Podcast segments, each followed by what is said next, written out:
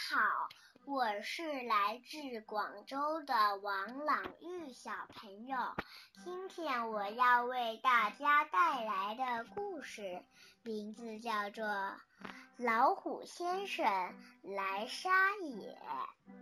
每个人都对自己的生活方式很满意，除了老虎先生，吃饭时要端端正正的坐好，见面要问好，道别还要说再见。老虎先生觉得这样中规中矩的生活真是太没劲了，他想放松一点，他想找点乐子，他想杀一下野。有一天，老虎先生的脑子里冒出一个非常疯狂的想法：瞧，穿着西装、戴着礼帽的他，居然赤脚着地行走起来。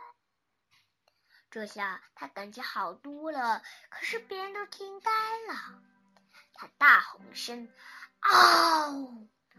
老虎先生变得一天比一天野了。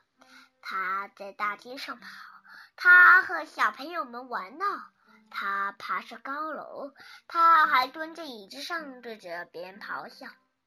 嗷！他的朋友们都不知道他是怎么回事。最后，老虎先生变得更加过分了，他跳起奔旋。甩掉了礼帽身上的西装，光着身子跑了出来。他的朋友们已经失去了耐心，大家对他既愤怒又厌恶。有人对他说：“老虎先生，如果你一定要表现的像野兽那样，那就请你去野外表现吧。”老虎先生觉得这个主意真是太棒了。他欢快地跑到野外，这里的一切多美啊！到处都是绿树，鱼儿在水里自由地游着，有白云蓝天，鸟儿在天空自由自在地飞翔，甚至他还爬到树上看鸟儿。这才是真正的野外。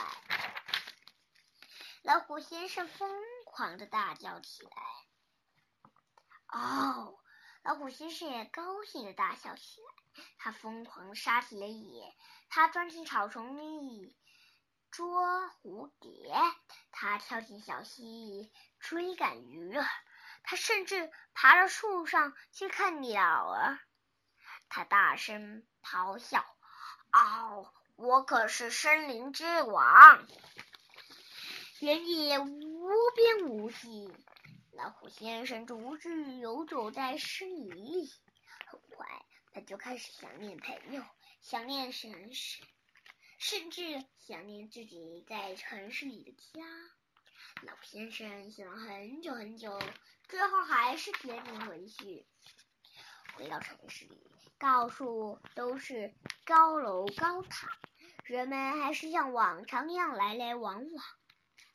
可是老虎先生却发现，大家变得不一样了。很多人都像他那样试着的着地行走，放开手脚奔跑了起来。现在老虎先生可以自由自在的做回自己了。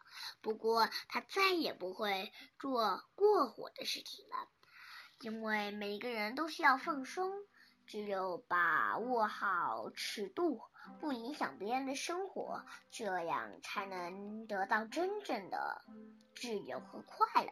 快和老虎先生一起自由的呼吸，尽情的奔跑吧！谢谢大家，我今天的故事就讲到这，明天我继续给大家讲故事。